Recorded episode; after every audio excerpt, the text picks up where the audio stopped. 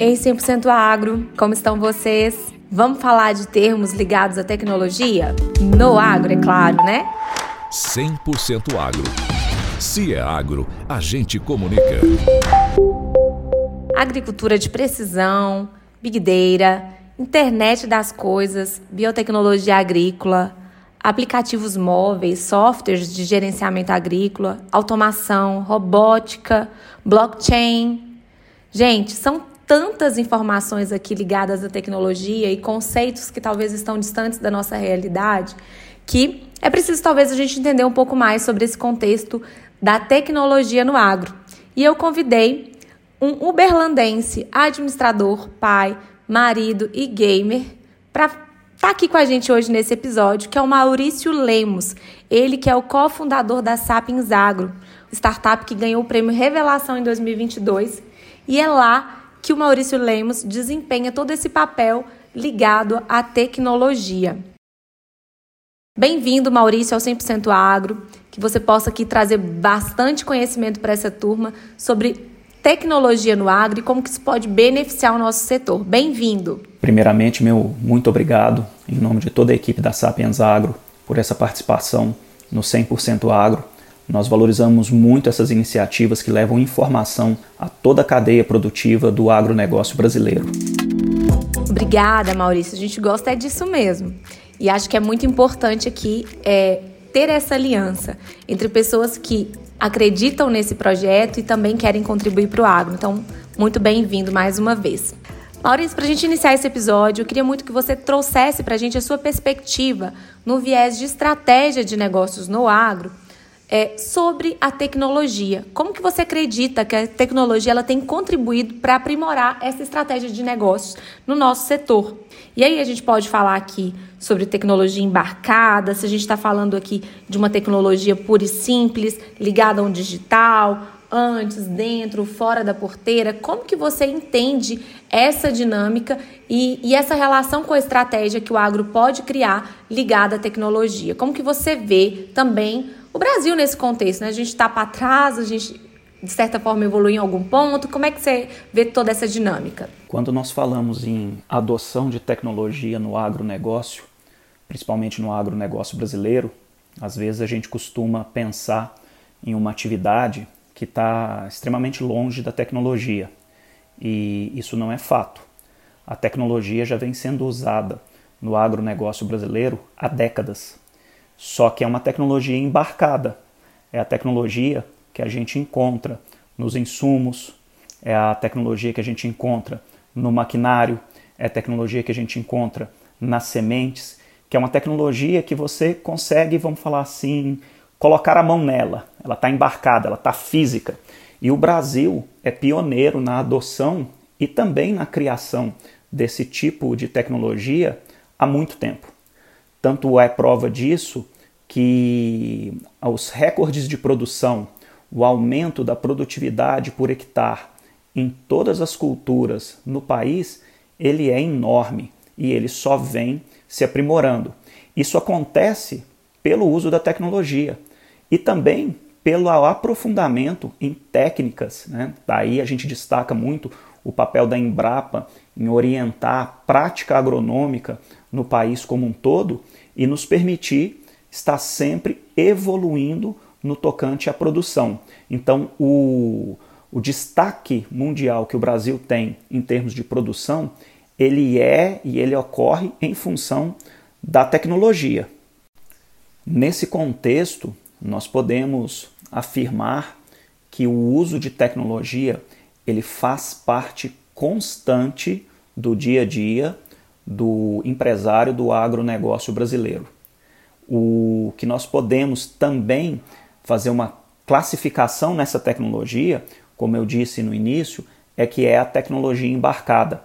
E agora a gente começa a migrar para um lado de utilização da tecnologia mais digital. E eu vou explicar um pouquinho dessa característica também. Quando nós nos damos conta que a conectividade é muito próxima, né, ou, ou diretamente responsável, melhor dizendo, com o avanço da tecnologia digital em todas as indústrias, a gente verifica o tamanho da oportunidade, o tanto que o agronegócio brasileiro ainda tem para evoluir. Porque quando chega a internet, e eu não estou falando necessariamente da internet igual a gente tem nas nossas residências, quando a gente chega dentro de uma unidade produtiva, dentro de uma fazenda, com a possibilidade de se realizar a transmissão de dados do que está acontecendo naquela fazenda, eu inicio o processo de transformação digital daquela produção. Então, no Brasil, nós já temos e estamos avançados na tecnologia embarcada e estamos começando a evoluir na prática de gestão com uma tecnologia digital.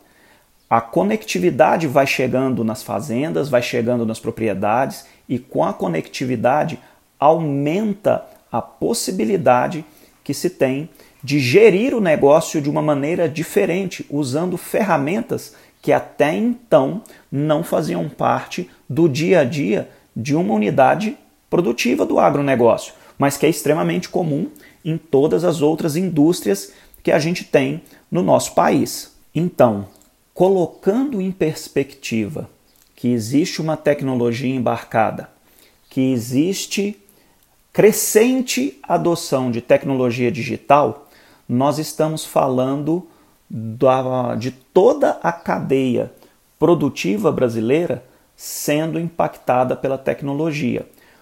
O, de maneira didática, separa-se aquilo que é o antes da porteira, o dentro da porteira e o depois da porteira, que no nosso aprendizado, na, dentro da nossa empresa, nós qualificamos como o antes da porteira, quando eu estou analisando ou a opção de financiamento, né, de soluções de financiamento para a minha safra, ou quando eu estou discutindo a vocação daquela minha área produtiva. Isso está antes da porteira.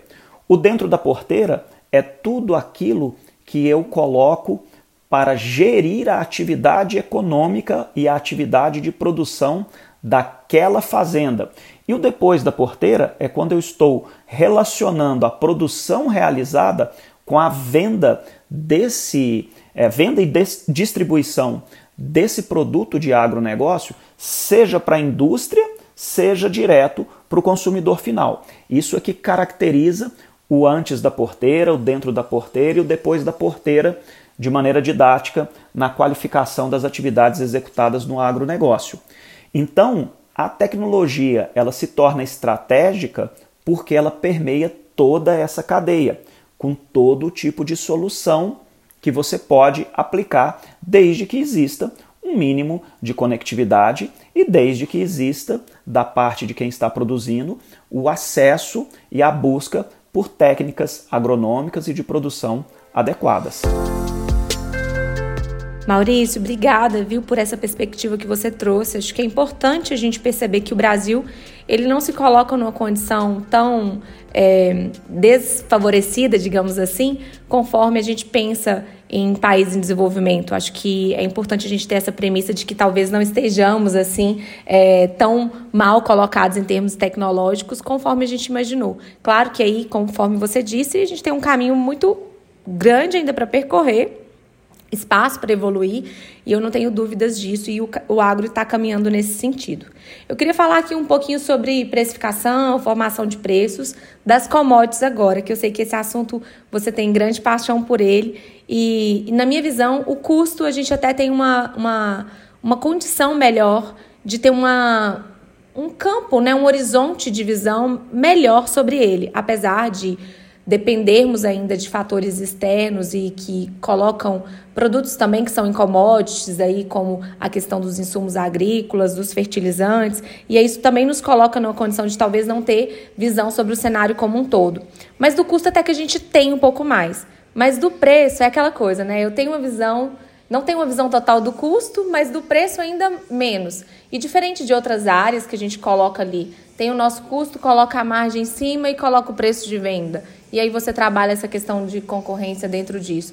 No agro é bem diferente para a questão das commodities, especialmente por causa disso. Você não tem como é, precificar seu produto ao final.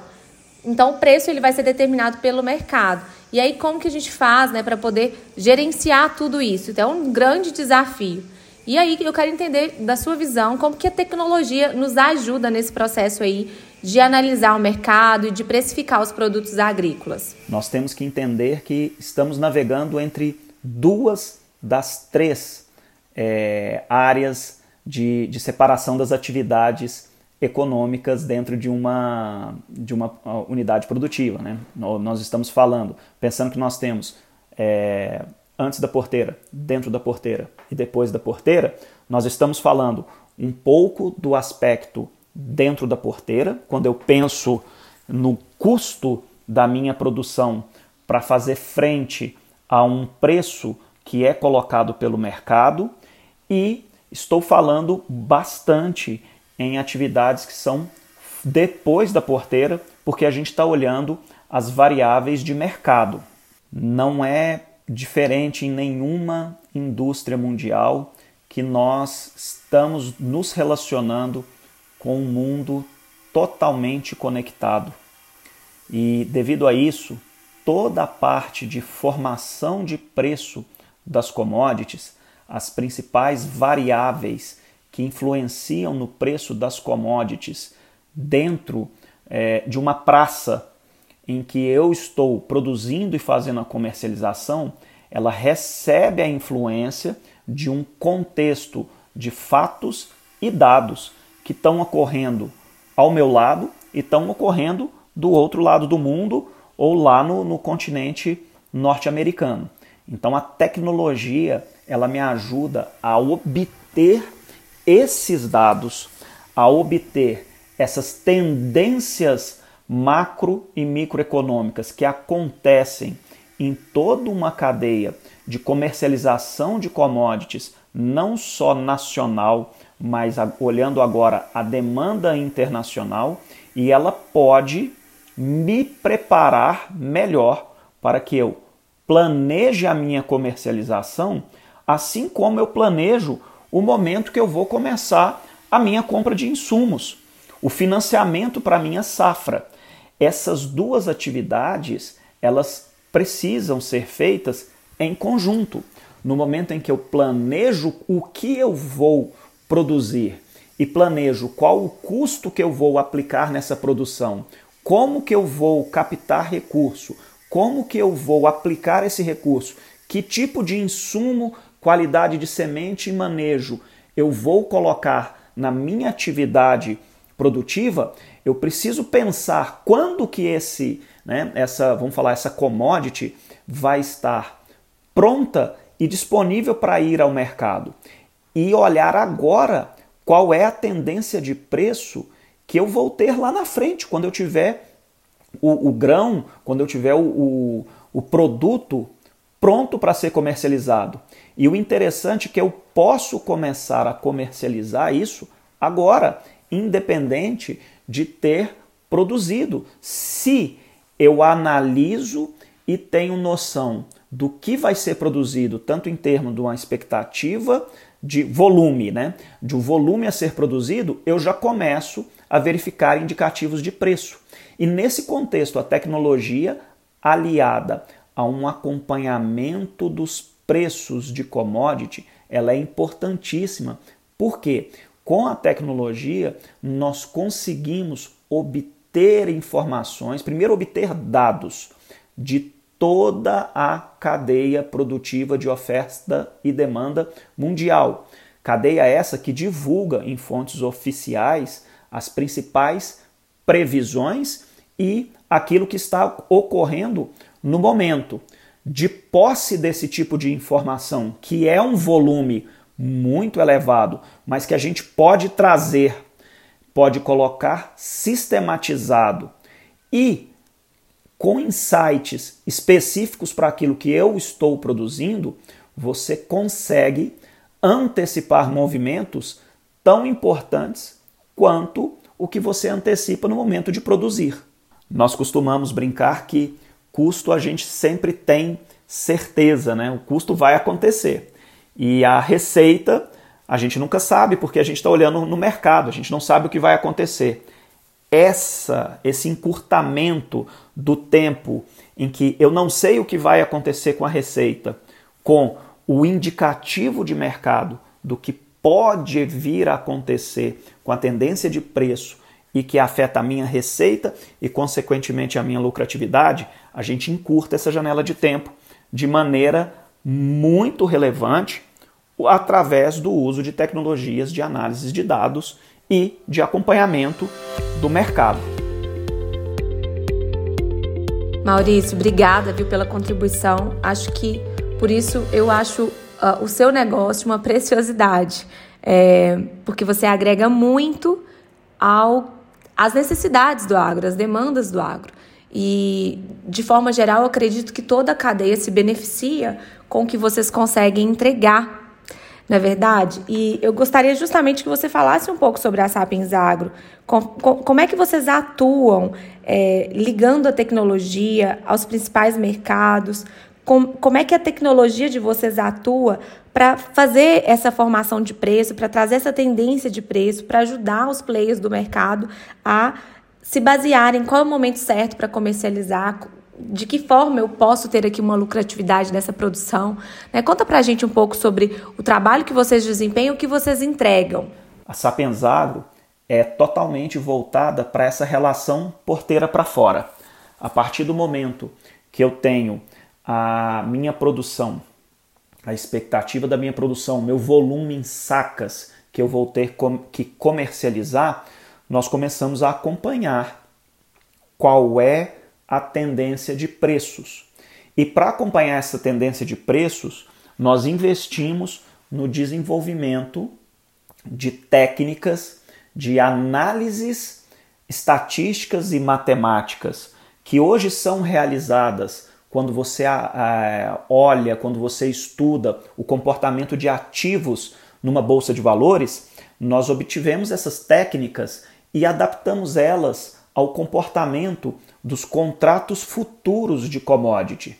Então, através do desenvolvimento de algoritmos estatísticos e matemáticos dentro de um, de um ambiente em que esses algoritmos são processados por machine learning e as variáveis do mercado, como demanda, oferta, preços médios, é, line-up de, de navios, previsões de exportação, previsões de importação, área plantada, área colhida, taxas de juros, entre outras, essas variáveis são obtidas também por meios, por meios eletrônicos através de robôs que nós desenvolvemos que se conectam a dezenas de bases de dados públicas e a bases de dados privadas, a qual nós, nós da nossa empresa é, assinamos para ter acesso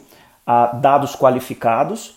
Nós colocamos todos esses dados juntos e entregamos diariamente para que nossos algoritmos que estão fazendo o cruzamento dessas variáveis com as tendências de preço que são colocadas ao nível global, nós indicamos o que, que está acontecendo na localidade em que você está produzindo, qual é a tendência. Então, se eu estou produzindo hoje, mas eu quero comercializar para uma safra do, da próxima safra, lá em março de 2024, qual é a tendência indicativa do preço da commodity lá em março de, de 24? Pegando um exemplo da soja, é, de maneira bem simplificando a cadeia, é, nós vamos desde a previsão do preço na Bolsa de Valores de Chicago. É, dentro de Chicago, nós temos algoritmos que fazem a predição da direção de preços da Bolsa de Chicago. Então, não é necessariamente o preço é, que está hoje publicado de qual é a expectativa que vai valer a saca de soja, por exemplo, lá em março de 2024. A gente também analisa se essa tendência de preço ela é mais forte, mais fraca, ou às vezes ela está até invertida do ponto de vista da análise que os nossos algoritmos fazem. Então a gente sai dessa questão de Chicago, a gente analisa como estão previstos os prêmios nos portos a demanda, a oferta e demanda por importação e exportação da soja brasileira, por hipótese, para que a gente veja se tem momentos do ano que nós somos mais competitivos ou menos competitivos do que os principais concorrentes produtores. A gente olha também o movimento do câmbio que tem no Brasil. Esses três fatores, né? Preço de Chicago, prêmios nos portos, variações de câmbio é, e também custos de fretes, ele indicam é, fortemente qual vai ser o preço da commodity na minha localidade. Então, se eu estou conseguindo antever uma tendência através de modelos matemáticos e estatísticos para março de 2024, eu trago isso de maneira bem didática para o produtor que está, por exemplo, na, reunião, na região de Patos de Minas. E nessa região ele fala: nossa, com esse preço futuro eu consigo ter uma lucratividade na minha produção. Então, o que compete a mim? Compete eu começar a comercializar agora para entrega lá em março. Como que eu vou fazer isso? Eu tenho um indicativo, a gente gera um preço é, é, estimado, ele recebe ofertas das trades, ele pode firmar contratos, ou se ele ainda não tiver contratos, ele pode olhar o mercado financeiro para fazer uma venda, é, já que ele vai produzir, ou que ele tem até um estoque anterior de produto de uma safra anterior, ele está estocado, ele pode fazer uma venda usando um na, na bolsa de valores ou contratar um derivativo de proteção de preço. Todo esse contexto informacional e para tomada de decisão nós estruturamos de uma maneira bastante simplificada dentro das nossas plataformas, que é um software as a service, né? Você tem usuário, senha e acessa todas essas informações, chegando ao nível da região em que você está produzindo, para que possa a sua tomada de decisão ficar bem é, perto da sua realidade. Então, nós trazemos todo esse componente. E uma vez que eu tenho esse componente, eu vou traduzindo a complexidade do uso de ferramentas financeiras dentro da minha atividade produtiva. Então, no final do dia, nós fazemos dentro da Sapiens Agro e nós ajudamos não só o produtor rural, mas a gente ajuda também o produtor, o comercializador de grãos, a revenda de produtos de agronegócio, porque nós acompanhamos os preços de fertilizantes também. A gente ajuda a trading, a gente ajuda a corretora de valores mobiliários que é, oferece produção, é, produtos de proteção patrimonial para esse produtor. Então nós conseguimos trabalhar num modelo informacional para toda essa cadeia. A gente traduz a Faria Lima para o campo e o campo para a Faria Lima de uma maneira muito prática e nós trabalhamos com um objetivo.